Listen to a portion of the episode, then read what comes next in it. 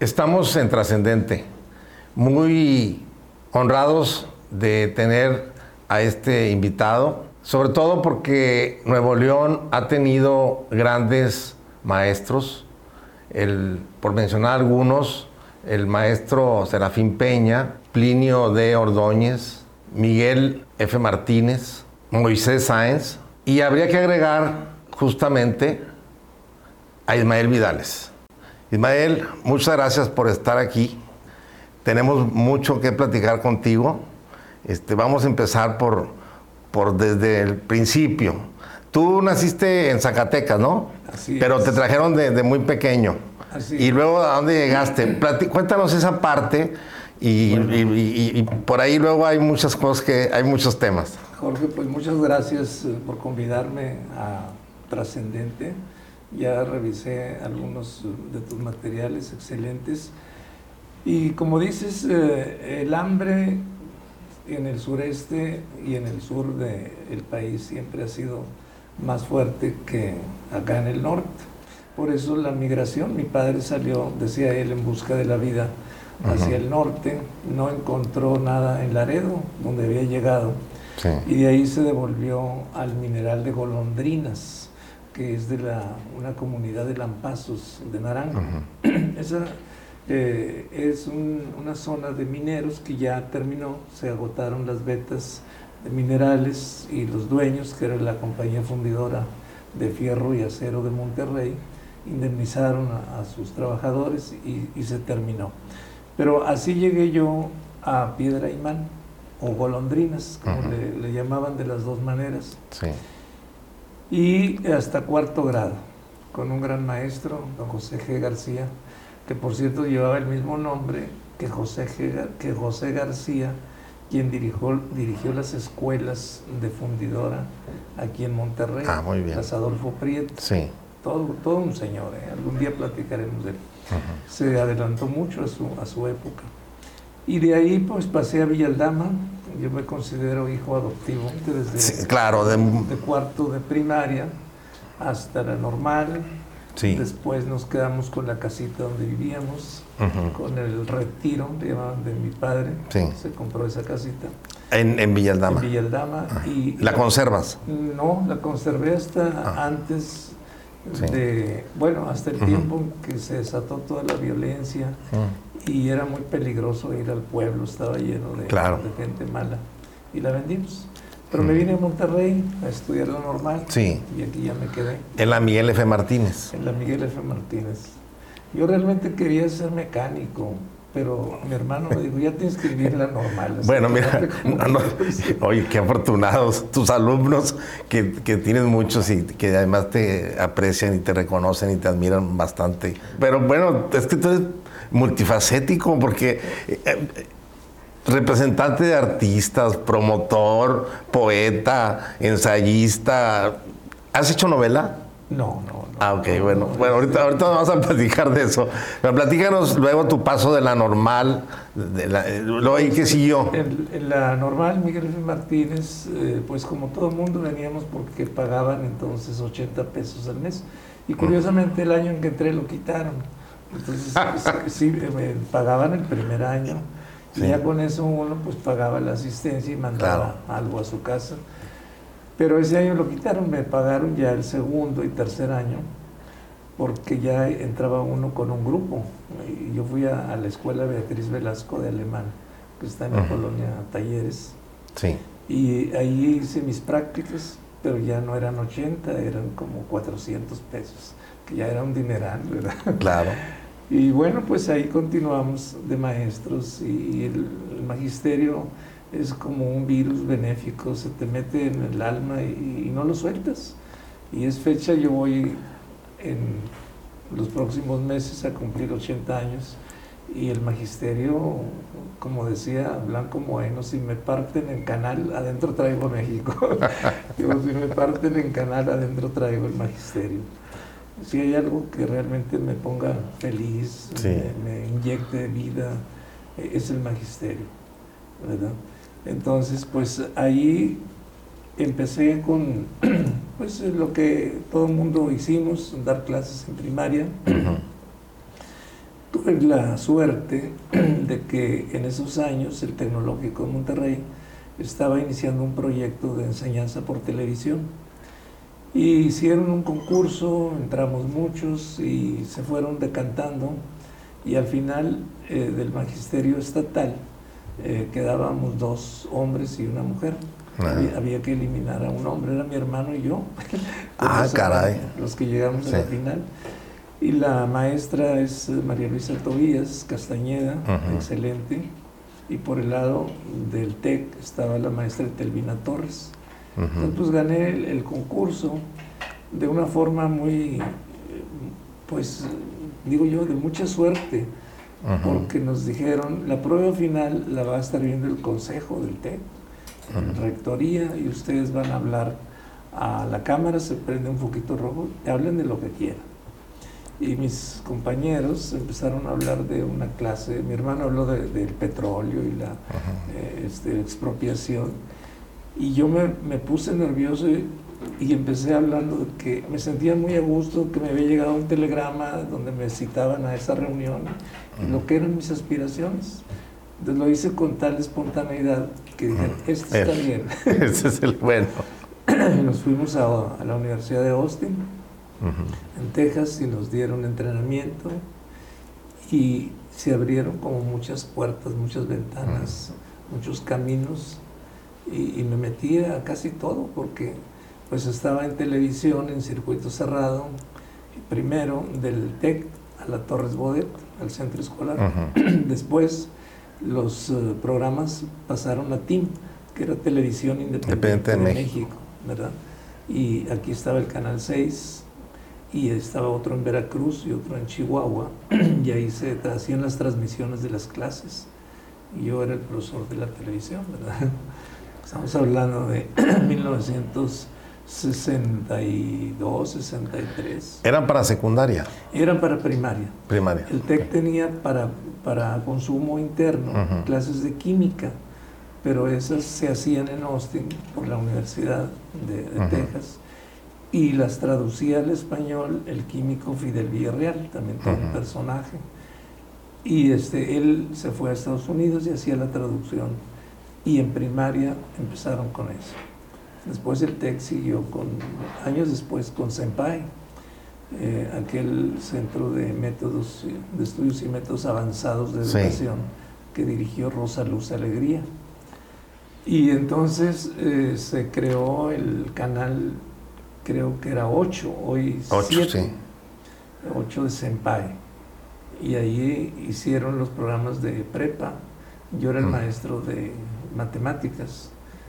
Inventé un programa que se llamaba Operación Talento, que llevaba invitados y hacían todo, todo en torno a un tema matemático. los guiones los hacían dos maestros del TEC, buenísimos. Y yo, bueno, representaba el papel de maestro de matemáticas. Entonces, oye, ¿y cuándo, cuándo, publicas tu primer libro? Porque, Mi primer libro, sí. este, bueno, pues ahí me relacioné con eh, una secundaria que formó el ingeniero eh, González Arechiga, Juan Antonio González sí, claro. del TEC, sí. para hijos de trabajadores del TEC. Sí. Y empezó a funcionar adentro de las aulas del instituto. Sí. Pero llegó un tiempo que crecieron mucho los eh, jovencitos, la matrícula, y ya no pudieron. Creo que hubo oportunidad de venirse a la Fundación Melitón Villarreal, que está aquí por Padre Mier, estaba por Padre Mier y Martínez Zavala. Y Martínez Zavala, que luego se convirtió en la Universidad Mexicana del Noreste. Exacto. Sí, ¿no? sí. entonces, eh, desconozco yo los pues los pasos que se dieron en compra-venta de esos lugares, pero yo llegué como, como maestro eh, encargado de la secundaria y quien nos dirigiera la maestra Termina Torres y el ingeniero González Arechiga. Era una escuela gratuita. Los jovencitos no pagaban más que yo creo que el equivalente actual a unos 10 pesos. O sea, no, era muy simbólico. Todo lo demás lo conseguía el ingeniero por todos lados, un gran hombre. No por nada le decían, el médico, porque siendo ingeniero en calderas, siempre andaba viendo qué se le ofrecía a la gente, ¿verdad? Y él, él que todavía también está acompañándonos, eh, ya este, pues de avanzada edad, pero él era el alma, después seguía Telvina y seguía yo. Y se me ocurre pues la inquietud de orientar a los muchachos porque la escuela tenía una característica. Para entrar ahí era necesario que te hubieran rechazado de otra parte. Ese era el reto. Entonces tuvimos niños drogadictos, niños este, sordomudos, ahí se abrió por primera vez. La inclusión. No había escuela para más que el CERTOMA que daba clases hasta cierto nivel de primaria. En secundaria no los admitían a estos niños. Entonces se abrieron ahí, teníamos ciegos, sordomudos, eh, personas eh, mayores, eh, que tenía un problema para estar en una escuela regular, nosotros lo admitíamos. Y leo un folletito del maestro Luis Herrera y Montes sobre, él planteaba la idea de que hubiera orientación vocacional. Y lo leí en un folleto de unas 40, 50 páginas y daba muy buenas ideas. Y entonces yo dije, pues voy a hacer esto en la Melitón. Y empecé a dar lo que serían los servicios de orientación educativa y vocacional. Y registraba todo lo que yo iba haciendo. Entonces viene un concurso, viene un congreso en la UNAM, Congreso Internacional de Orientación Educativa. Y me inscribo y llevo mis papeles de lo que yo hacía con los muchachos. Y otro día me, me incorporo al grupo y me comenta una persona en, el pasillo, usted es el que dio la, plática, la ponencia ayer en tal Salcí. Dijo, sabe que lo anda buscando el dueño de la editorial Trillas. Dije, ¿para qué me quiere? No sé, pero allá está. Total, me presento con don Francisco Trillas. Y me dijo, le propongo que hagamos un libro con la ponencia que usted repartió nos gustó mucho, tuvo mucha aceptación y lo invito a comer. Total que fuimos a un restaurante cercano ahí a la UNAM y dijo, le adelanto 500 pesos. Que era un, que era un dineral, ¿no? Pues eh, era un buen dineral. Bueno, pues sí, pues oye, pues sí todavía. y este y, y, el señor Trillas y luego ya entró el profesor Timoteo que me recomendó mucho con él, que pues era toda una institución aquí en Monterrey, en Nuevo León. Y cuando acuerdo, mm, llega un compañero de, que era el pagador de aquí de la Secretaría, de entonces Dirección de Educación, y me dice, fíjate que hay un libro tuyo en México, me lo traje para regalártelo. ¿Cómo? Me quería volver loco. Ya lo había sacado el señor Tríez y había quedado muy bonito. Fíjate nada. Y de ahí para... Ese fue tu primer libro. Sí, ya ahorita acumulo un poco más de 200 escritos y publicados. Entre ellos más de 96, 98 investigaciones. ¿Y de texto cuántos son? De, texto, pues hice muchas series. Hice, Para primaria hice una serie con Castillo de seis libros, una para Grafo Print de seis, hice una para Larus, también que se llama Complemento Larus. Es, esa me dieron el premio Pierre Larus que es la mejor obra de esa editorial en Francia. ¿Y, no tenías exclusividad con Trillas? Sí, sí, sí se tiene exclusividad. Pero eh, en los tiempos en que esto ocurrió fueron escalonados. Sí. Yo entré a Trillas y Trillas estaba asociado con Limusa. Entonces escribí en los dos, porque incluso creo que eran compadres los dueños. Sí. Y llegó un cambio de planes y programas y yo ya no entré en los planes de trillas, entonces quedé libre. Sí, y ya pudiste... Y, me, me, fui con Laruz y, y Laruz no me puso condiciones para que me fuera con Santillana también y estuve con Castillo simultáneamente. Yo imagino que tú eres uno de los de los ah, autores de, de, Nuevo León que tiene más libros, de, sobre todo de texto, ¿no? Pues... No sé si tienes ese dato, me imagino. No lo tengo, pero... Es muy probable. Es muy probable que sí, tenga, este, porque hice la serie, como te digo, de Educación para la Salud, la serie del Castillo Básico, la serie de eh, Complemento Laruz, todo lo de historia, eh, civismo, hice formación cívica y ética, fue lo último que, que escribí, ¿verdad? Entonces, pues acumulo ya, junto con investigaciones, unas 210, 208 obras. Qué maravilla que además de todo lo que has publicado, nos regales a tus lectores en, en, las benditas redes sociales este, tu artículo en, Facebook, que lo disfrutamos mucho, muchos. Muchas y, gracias. Y, y, pues fíjate que eso de las redes sociales, pues hay cosas muy malas y hay quienes las usan muy mal, pero hay quienes las usan muy bien y tú las usas muy bien. Te lo quiero agradecer aquí públicamente porque ni siquiera personalmente te lo había dicho pero yo lo disfruto mucho y sé que muchos lo disfrutamos. Y muchos los conocemos, ¿no? Pero yo conozco muchos alumnos tuyos desde hace mucho tiempo. Pero, y te conozco a través de ellos. Pero fíjate que, eh, comento una anécdota. A mí me pasó, eh, eh, como en el año del 2004 más o menos, en el Palacio de Gobierno, con el gobernador José Natividad González Parás, maestro mío, además lo, quiero y lo admiro mucho. Estábamos él, la maestra Yolanda, muy querida, inolvidable, que en paz descanse, secretaria de Educación, y un servidor, subsecretario de Educación Media Superior y Superior, Luis Eugenio Todo, un personajazo que tú y yo queremos mucho. Y, este, y dice el doctor Todo, el doctor Todo era, era, el, era el director general de ciencia del Estado, y tenía además el, el CECITE. Y por eso estábamos ahí. el gobernador, que además era un, es un gobernador, fue un gobernador que le gustaba mucho la educación y la cultura y el arte y que impulsó mucho la educación.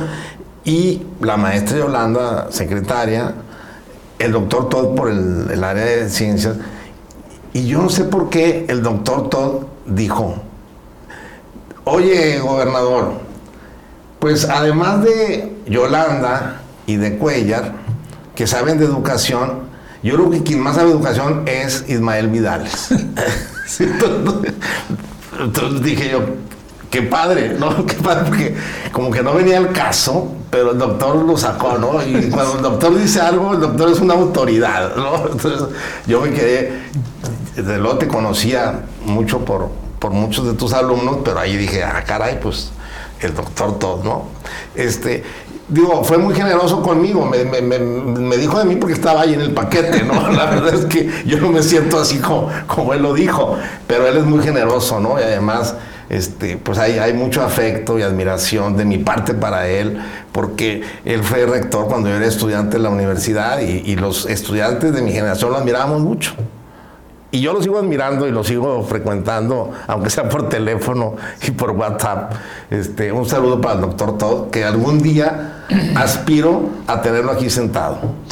Yo creo que sí viene, si lo convidas, además sería muy merecido, porque el doctor tiene una especie de sexto sentido para muchas cosas.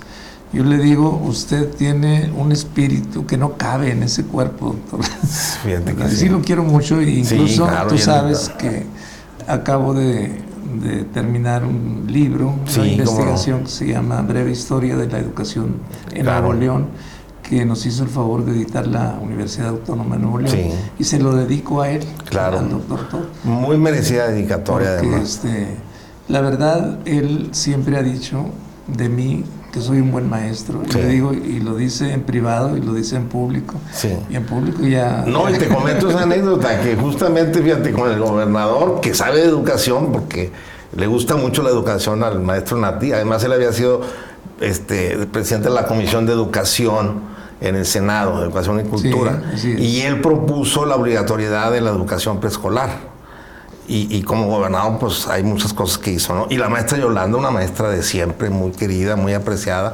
Y el doctor todo se aventó ese comentario que, que te digo, no, sé por qué salió. Mucho, compromiso, No, te lo comparto y lo comparto a todos los, a, todos los que nos escuchan o nos ven este, por redes sociales, porque pues es una anécdota bonita, ¿no? Que además este, pues es un, es un reconocimiento, sobre todo viniendo de alguien como él, ¿no? Sí, yo no que, también sabe de educación, que sabe de ciencia, que sabe de, medicina, que sabe de, muchas cosas, ¿no? De personaje, personaje fundamental en la cultura de Nuevo León.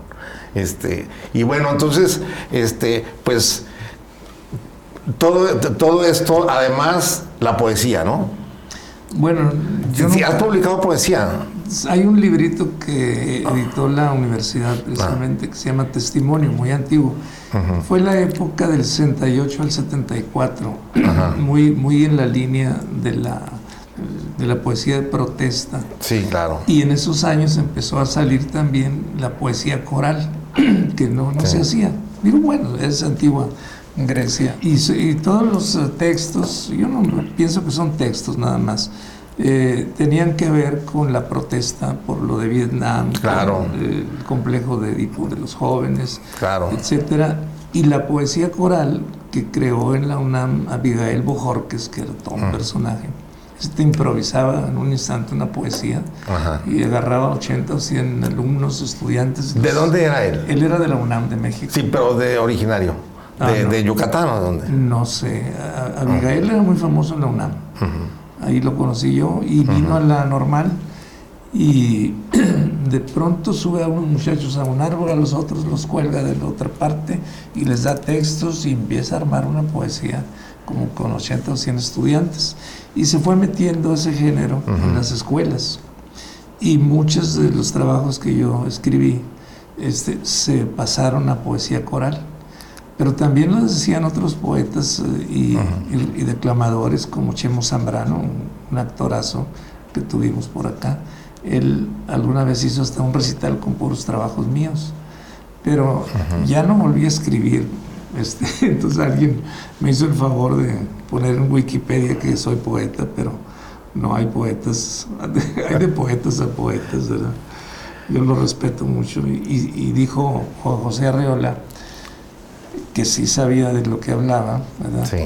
Dijo en Acapulco en una reunión de esas internacionales, dijo, si el mundo se terminara y quedara vivo tan solo un poeta, sería suficiente para que volviera a renacer. y yo creo que tenía razón. El poeta es el poeta. ¿Cómo no? Y aquí en Nuevo León tenemos varios Muy, muy, bueno, buenos. estaba viendo que trajiste a Margarito Cuellar, que Sí. lo saludo donde se encuentra Margarito, lo admiro mucho, Sí, sí, cómo porque no. le ha costado mucho irse colocando en donde está ahorita. Sí, cómo no. Ha sido muy esforzado, pero ha sido recompensado su esfuerzo, ¿no? Pues sí, pues, Sobre aquí todo con este último premio que ganó, ¿no? También, y Margarita, que en paz descanse. También, claro. Y no, pues hay, hay Varios, hay muchos, poetas, hay para todos, ¿verdad? Sí. El maestro Luis Tijerina Almaguer. Almaguer, claro. Él hacía poesía Sí. de- en torno a las escuelas y la charrería, porque le gustaba mucho Sí. montar a caballo. Oye, platícanos, síguenos platicando de, de tu paso por las aulas, por las diferentes instituciones, cómo fue evolucionando eso, porque quiero llegar al rato a un tema que me Bueno. interesa. No, pues este, la trayectoria eh, va dándose conforme eh, te vas relacionando. Yo siempre he dicho que el ingrato piensa que lo que tiene se lo merece, porque es el Juan Camaney. Y no es cierto. Todo lo que tenemos es porque alguien nos lo dio. Y ese alguien no lleva cuenta de lo que nos da. Pero si yo analizo, y lo he escrito muchas veces, ¿por qué el primer libro? ¿Por qué fui director de la Normal Superior? Eh, ¿Por qué estuve en la UNESCO? Es porque alguien me ayudó y, y lo he reconocido en público. Tuve una anécdota en una reunión ya jubilado, me convidan y estaba entre el público Arturo Ábrego, que en paz descanse, que fue director de educación. Sí. Y dije que pues yo quería reconocerle a él y a Chito Iruegas que me dieron los primeros, eh, Iruegas me dio los primeros pantalones de vestir, porque entonces cuando yo llegué aquí pues llegué con guaraches. Fue mi maestro en la facultad. Bueno. De dere- él, él era maestro de Derecho. él me regaló los pantalones, como era delgado, él, pues sí me Sí. quedaron, ¿verdad? Sí. Y Arturo Ábrego, los primeros tenis, porque yo jugaba básquetbol con ellos en, en una cancha de un partido político que, que- que la tenía. Y, y los domingos, no sé por qué, iba yo a jugar, pero con zapatos o descalzo. Y Arturo Ábrego me dijo, ¿cómo que andas jugando así? ¿No traes tenis? No, no tengo. Fue al maletín, póntelos. Son cosas que... ¿Y te quedaron? Y me quedaron, pues yo ni me acuerdo, pero este, ¿cómo no agradecerles? Claro. al doctor Todd, a Jesús Ciruegas, a Arturo Álvarez, a la maestra Telvina, a don Pablo Latapí, pues, el mejor filósofo de educación que ha habido en México, ¿verdad? Y que me abrieron sus puertas, su amistad. Y así se van dando los ascensos y las relaciones, porque hay alguien que, te, quiere ayudar, que te eche la mano, y, y, si eres, pues, bien agradecido, pues no busques la silla del que te, te ayudó porque conozco a muchos que se les olvida y quieren después la silla del, que los puso. No, yo he sido siempre, me catalogo como un buen colaborador. Jamás pretendo rebasar a nadie. Incluso el doctor pues, sabe, por ejemplo, me decía, tú vas a hablar en tal parte. No, doctor, usted es el jefe y usted es el que va a hablar.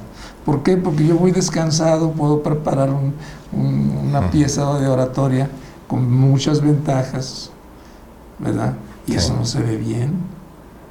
Donde usted habla, ya nadie habla, de los de abajo. Sí. se lo agradezco mucho, pero hay que ser discreto y de agradecido, no aprovechar para el lucimiento personal. Los reflectores se dan en otras partes. Qué bueno que mencionas eso. Coincido totalmente. Esa es la, sí, porque de veras que todo se lo debo. Yo llegué a la normal superior como subdirector de los cursos intensivos. Y fue también así porque nombran al profesor Timoteo, voy a comprar un libro a su librería, lo encuentro ahí, y me dice, ah, pues aquí anda este coyote, porque así nos dicen a los de Villalda, coyote, me acaba de nombrar el gobernador para el normal, quiero que me ayudes. ¿En qué? Pues a ver en qué, tú vete en la tarde allá pues a las, sí, a las volandas te vas de, ¿Quién era el gobernador? Era don Luis M. Farías. Luis M. Farías se había terminado Elizondo. Sí, ya había renunciado. Un abrupto con y, y, y, llegó a... Llegó don Luis M. Farías. Don Luis M. Farías. También todo un personaje. Sí, claro, cómo no. de los... Tenía unas anécdotas enormes el señor, ¿verdad? Él da para hacerle varios libros pero además era un locutor extraordinario. ¿Cómo no? Él era de Bonsoir, me acuerdo que anunciaba con, pues al lado de Pedro de Lille, de... En los años dorados de la XCW, XCW. de México. Sí. De esos grandes locutores de una voz. Víctor Alcocer, sí. Narciso Busquets. Esas unas vozarronas que tenía ahí. Don Luis M. Farías era de las voces más apreciadas. Y luego además este líder. Líder, sí. De la asociación de, justamente de locutores, ¿no? Sí. Y luego líder de la cámara dos veces. Sí. Es que, son pocos los que era repiten, simpaticísimo. Le, dijo una ocasión un, periodista que no conocía el Estado. Dijo, el que no conoce el estado es usted. Dijo, usted pregunte en todas las cantinas que me quedan en la ruta y va a ver si, me conocen o, no los conozco. Era muy, muy simpático. Oye, y después de, colaborar ahí con el profesor Timoteo L. Hernández, luego que, que de ahí pues, que siguió. Continuamos, este, cuando llega el doctor Todd a la secretaría, yo había estado con él en la rectoría la rectoría llegué porque mi amigo, mi llorado amigo Jorge Pedraza ah, me, llevó y me dio jefe de radio universidad, pero no había radio, ¿verdad? mi, labor era conseguir la concesión para el radio. Para el radio y nos dieron XQI Radio Universidad. ¿Tú, tú eres el fundador? Yo, fui el fundador.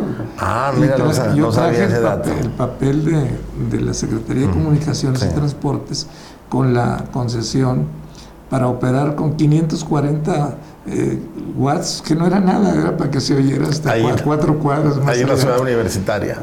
Sí, trajimos los primeros equipos de, usados de Laredo, un link para lanzar la señal a, una torre más alta y empezamos a formar locutores. Ahí entró Carlos Benavides en, esa camada que anda por ahí, es un profesor que anda todavía, en la XCT creo, no sé dónde. Sí. Y bueno, pues se vino la etapa violenta y la, lo de radio, este, lo que hicimos fue sacarlo físicamente y llevarlo al Palacio de Gobierno. Y se lo entregamos a don Pedro Zorrilla. Y ahí así surge Radio Nuevo León. Ahí se guardó. Y luego sale. Es el antecedente de Pero luego quien lo echa a andar es Alvarado Ortiz, porque llega eh, ya la paz, la tranquilidad, y entonces eso se instala como radio gobierno, no radio universidad, en el edificio latino. Sí. Y después, bueno, hay una larga historia, ya llega acá a, donde se encuentra actualmente. Ahí yo creo que todo el impulso se lo dio Mentor Tijerina, que tenía una, visión muy interesante de, lo que era una radio pública.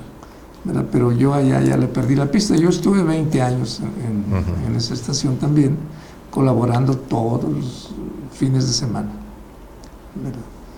En un cambio de administración, ni las gracias me dieron, dijeron que ya no entraba. Y así pasa, desafortunadamente. Así fue. Oye, y, luego seguiste, pero todo eso lo combinabas con, con, la, con el magisterio, con, el magisterio, con la docencia. Tuve una etapa difícil cuando estuve en la normal y entre el 68 y 74. Un momento muy hermoso porque me tocó el centenario, los 100 años de la escuela. De la, Miguel Y el director, que era Jesús García, que en paz descanse, me, me dice que me haga cargo de los festejos, ¿verdad? Y pues me di vuelo, ¿verdad? Yo tenía ya muchas relaciones y, y, la gente colaboró gratuitamente, todos, ¿eh? Juan José Arreola, eh, Juan, eh, José José, eh, Juan Gabriel, Tania Libertad, este, Tegua. Oscar Chávez, ¿no? Oscar Chávez, sí lo traje, ¿no? Los pianos barrocos, este, en fin. ¿No trajiste a Citarrosa? No. Ok, porque Citarrosa vino a Monterrey, pero no me acuerdo, no, no sé. No, y pues pasa el tiempo y me acusan de que yo financiaba un movimiento estudiantil ahí y me echaron fuera de la normal. Entonces, pues yo sabía fotografía, me puse a hacer algo de fotos y algo de cine, ¿verdad? O sea, te, te quitan de la normal, pero te quedas con tu plaza de maestro en la secundaria. No, no, me, quitan de la normal y me echaron fuera. Ah, totalmente. Totalmente, sí. Bueno, y luego, ¿y qué siguió? Pues me metí a, hacer audiovisuales. Me acuerdo que le hicimos el informe de gobierno a Polo Sainz, que le gustó muchísimo, pero era muy rudimentario. Teníamos dos proyectores con un fader, un aparato de disolvencias, ¿verdad? Y, pero contratamos. Pero era muy moderno para la época. Muy, muy moderno, muy bonito, porque las, las bocinas que llevábamos eran unas Ampex eh, a todo dar. Y contratábamos, en esto trabajábamos Ricardo Espinosa y yo. Ah, claro, don Ricardo Espinosa. Y él sí sabe bastante, sabía bastante de esto. Y pero contratamos, por ejemplo, para las voces a Walt Rubinsky, a López Tarso, a Ken Smith. Entonces, pues se oía aquello hermoso, ¿verdad? Y luego viene el Campeonato Mundial de Voleibol a Nuevo León y juega aquí Japón, que era el favorito para llevárselo. Entonces aquí era una sede pero finalmente se iba a jugar en el Distrito Federal lo último. Sí, la gran final. Y, y el, el, señor Alejandro Belden, que era el secretario de Servicios Sociales y Culturales, o sea, era secretario de Educación, de Salud y de Deportes. Y ahí tenía César. Elefaz, toda una leyenda. Claro, por los niños campeones. Sí, no me acuerdo quién estaba en salud, el doctor Cavazos, creo. José Cavazos José Cavazos, sí. Y me dicen, me dice mi otro amigo, Juan Roberto Zavala, que el señor Belén estaba buscando hacer una película. dije, pues yo mero, ¿verdad? Nosotros la hacemos, y este, pero en cine, de 16 milímetros. Pues la hacemos en 16 milímetros, en 35, en lo que nos digan, alquilamos los equipos. Entonces hicimos una película que le gustó mucho al señor Belden, del voleibol, ¿verdad? Y aproveché para, me dice, ¿tú qué haces? Digo, no, pues de lo que caiga, ¿verdad? y le dice Zavala, pero él es profesor. Y pues me atreví a contarle que me habían sacado de la normal. Y entre los argumentos fue que él había dado la orden. Y digo, pues si yo ni te conozco, ¿por qué te voy a, correr? Digo, bueno, ¿sabes qué?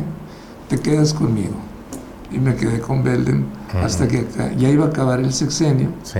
Y me regresan, pero a una secundaria en La Fama. Degradado totalmente, o sea, otra vez de profesor. Después de estar... De haber estado... Sí, después de haber estado ya en la normal y con tiempo completo en la normal superior, pues allá voy a La Fama. La Fama y estuve en la escuela este, Joaquín García.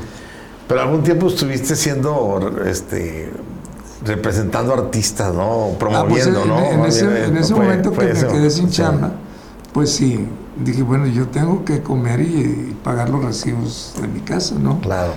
Y entonces, este, se me ocurrió hacer lo que muchos hacen, freelancer, ¿no? O sea, un agente libre.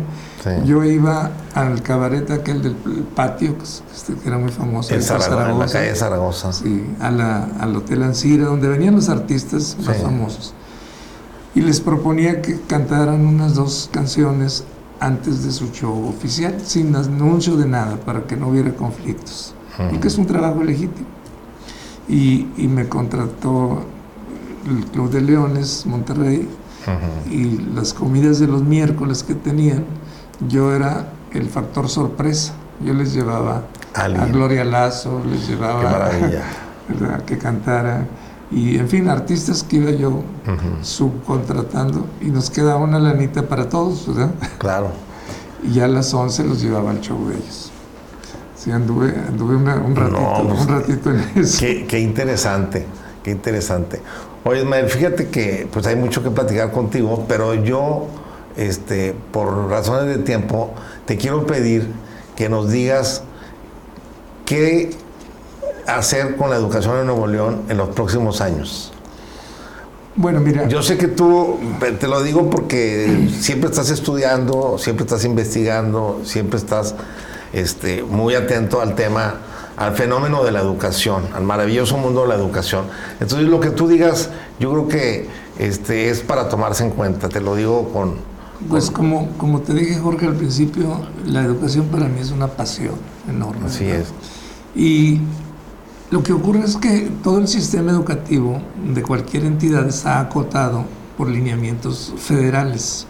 O sea, es como el margen de maniobra eh, que queda es muy poco. Entonces, eh, muchos que llegan a dirigir la educación, pues se conforman con seguir los mandatos federales y, ya. y poco cosa de creatividad. Pero aquí en el caso de Nuevo León, yo pienso que se pueden hacer algunas cosas. La primera que debe hacerse es poner orden, es decir, hacer justicia laboral. Hace ya mucho tiempo que había este, un clima muy amable, muy amigable para trabajar, pero luego empezaron a entrar secretarios que no saben de educación directamente, se los digo en su cara. Este, y hacen cosas de, al troche Entonces, uno de los problemas más graves que vive ahorita el sistema es que hay mucha gente a la que le deben dinero de su sueldo, un contrato, la movilidad no se ha dado con el orden que, que marca el escalafón. Y digo yo que lo que debieran hacer es poner orden y llevar a la Secretaría a gente que sea del Estado, y que conozca la educación. Yo me atreví a proponer a uno de los candidatos de hace varios años, no estoy hablando de, nada ahora, de que hubiera el, este, un, un, examen público para elegir al menos malo, al que sepa algo. Entonces diría yo, primero que nada, justicia laboral. Porque lo que le duele al, al, profesor es que su quincena no llegue o que claro o que no lo dejan avanzar en el escalafón horizontal y el vertical.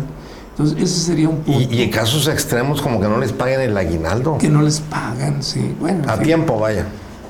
Sí, exactamente. Este, Otra cosa que creo que es indispensable sería la, transformación. Tienen aquí escuelas formadoras de docentes, todas las normales, y otras que ya son posteriores a las normales, como las unidades de la Universidad Pedagógica, Ciencias de la Educación, etc. Pero también este, como que nada más cumplen con el programa. Esas escuelas debieran ser los detonadores, o sea, no, no necesitan correr a nadie ni destruir a nadie, simplemente ir formando como lo hizo la Escuela Veracruzana Antigua, cuando estuvo Rebsamen, Laucher, eh, gente de, que trajeron de Europa, y les hicieron un nicho para que desarrollen conocimiento. Una escuela de ese nivel que no produzca conocimiento, una universidad que no esté ligada a la investigación, no, no tiene razón de ser. Es una maquiladora de mano de obra para las empresas. Entonces, ¿por qué todas esas escuelas? ¿Por qué la Secretaría de Educación tiene que comprar capacitación a otras instituciones que no son educativas? Porque no ha creado sus cuadros, que debieran ser las escuelas normales. Las escuelas normales debieran producir conocimiento y venderlo a las instituciones privadas y vendérselo al Estado también. ¿verdad? Porque no tendrían por qué andarle comprando a nadie claro. lo que ellos están produciendo. Es, ilógico. Ese sería un punto. Este, otro punto que creo que es importante, y no esto no, contradice para nada los mandatos federales. ¿eh? No, es además de... Eh, eh, serían puntos de, de detonación. El otro punto es el tejido social y el medio físico están muy deteriorados. Entonces no hay conciencia de por qué la criminalidad ha ido en aumento, por qué vemos cosas horribles a diario, porque precisamente hemos descuidado esos dos aspectos. No hay amor a la vida, no hay respeto de la vida en cualquier forma y manifestación. La vida de un pájaro es tan importante como la de un ser humano, la de un árbol. Entonces aquí hay asociaciones muy eh, productivas que debieran de ser invitadas.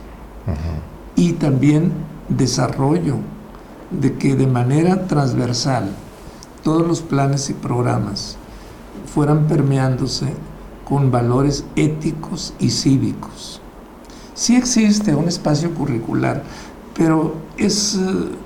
Casi como que al niño que se porta mal, mándaselo al, al, de, Ha sido como que de relleno. Sí, de relleno, ¿no? ahora en la nueva escuela mexicana se tiene contemplado de darle un peso específico a esa área. Pues que, empiece en, que empiece en vigor el siguiente ciclo. Es que es urgente que volvamos sobre los valores fundamentales que no los vamos a, sacar de ningún nicho religioso, no.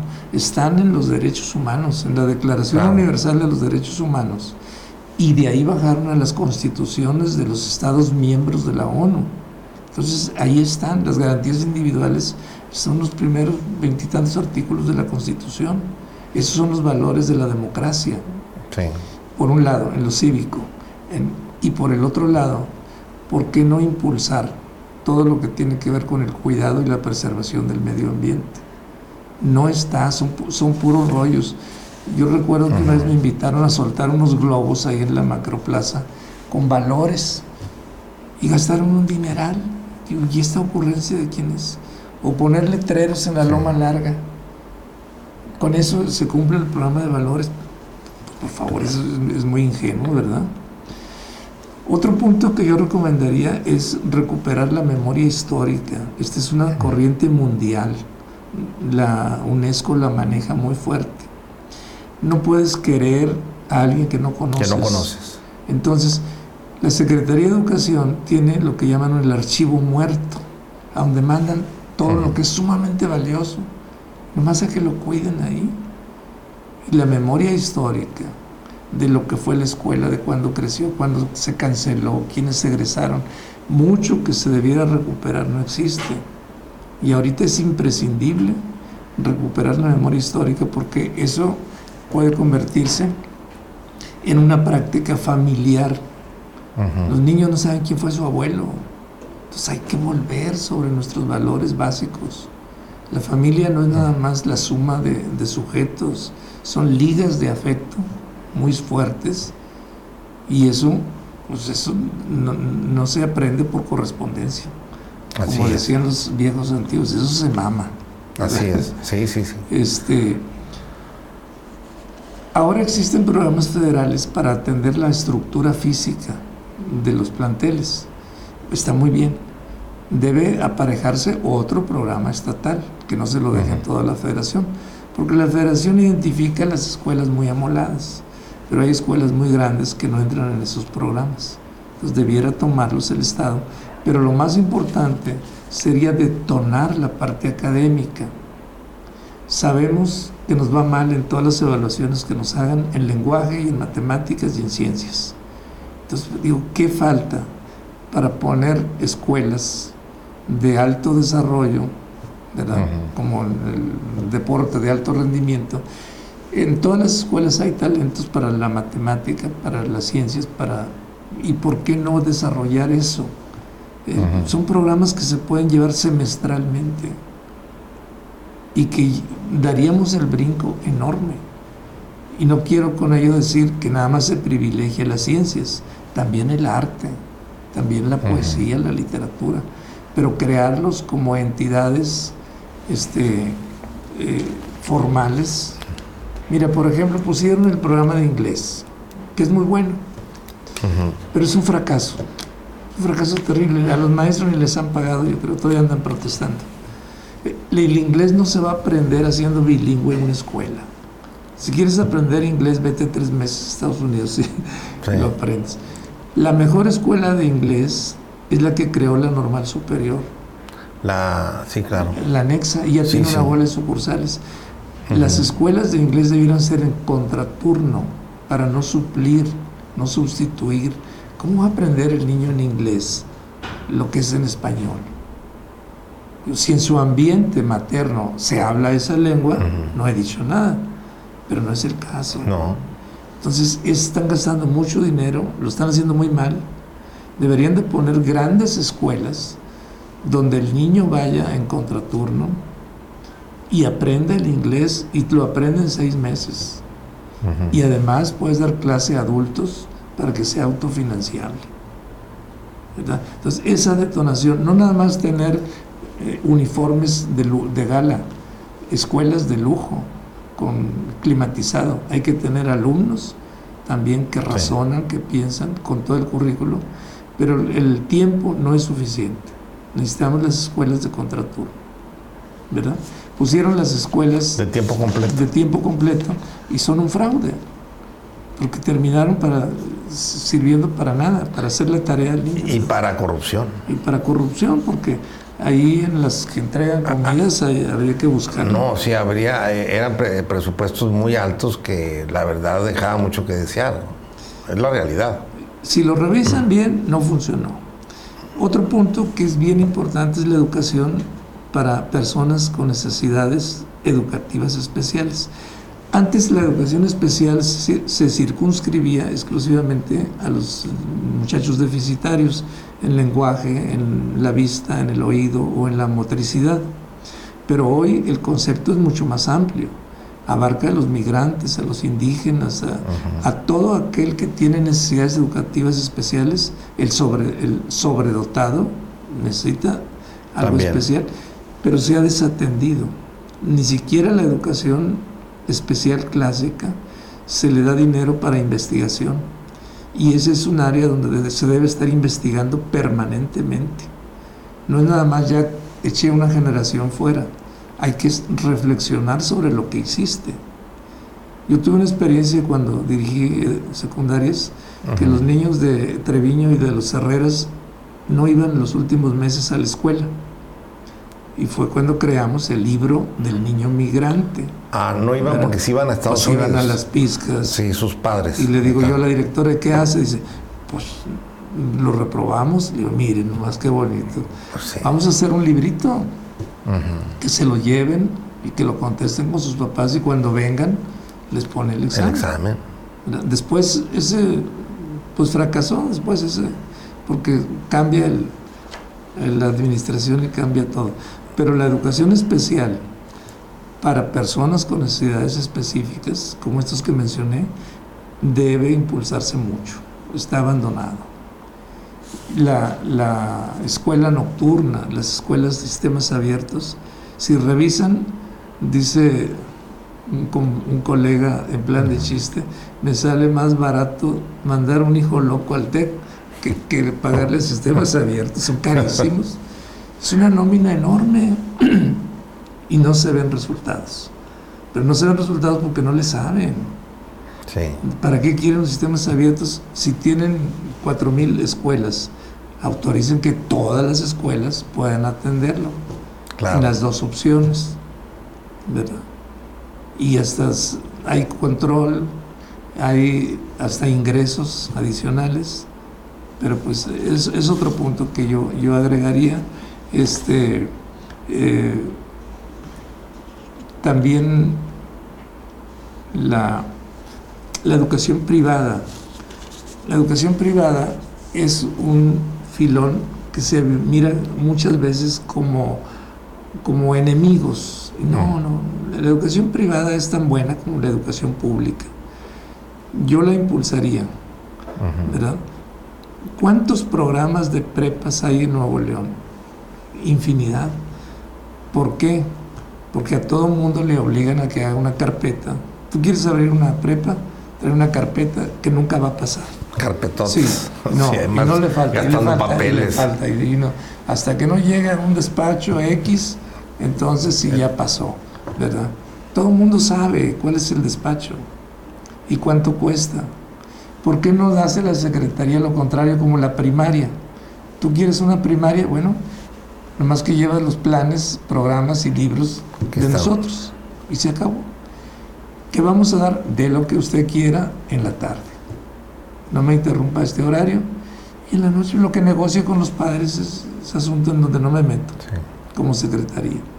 ¿Por qué no hacemos, señor? Aquí está un plan de estudios, el A, B y C de prepas, que responde a las necesidades de la región. Es decir, si el alumno va a salir para entrar a la universidad o para incorporarse a un trabajo o, o quiere un área de ingeniería, pues de ofrecerle los planes y programas ya hechos y no Sí. sacarle dinero, darle muchas facilidades. La, la DGB, la Dirección General de Educación Básica, tiene un, un programa de prepas muy bueno y te lo regala. Sí. Bueno, ¿por qué no hacerse en lugar de tener ese nicho que nomás favorece a un despacho? Y a todo el mundo lo hacen que eche vueltas y vueltas y vueltas. Nunca, Sí. nunca le aprueba nada. Entonces, una revisadita a cómo ha venido operando eso desde hace tiempo. Yo digo porque yo fui el creador de, de lo que era nada más un área de becas Sí. pero bueno, se ha distorsionado. Y, y un apoyo especial a la media superior, porque la media superior, como no se transfirió en las mismas condiciones que todas las demás, ahí tienes a los de GETI, los de GETA, Ujú. los CEBETIS, están en el limbo, ¿verdad? Sí. Y el CECITE, por ejemplo, el CECITE se transfiere, funciona con un programa peso a peso. ¿Cuándo va a salir de ese atolladero? Ahora están haciendo manifestaciones los maestros que no les pagan. ¿Cómo que no les pagan si el dinero viene etiquetado? Pero dicen peso a peso, sí. Cuando el gobierno federal deposita 140 millones para que funcione el año, el Estado Tiene que también, ponía 68 pues ahí no va a pues no alcanza.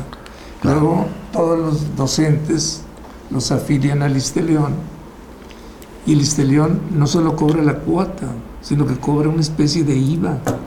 No le llama IVA, le llama de otro modo. Sí. ¿Y de dónde sale? No hay dinero, se lo deben. Y todo, otro boquetote. Cuando estaba en actividad, él, él, este, creó siete prestaciones adicionales al sindicato. Y siempre las pagó.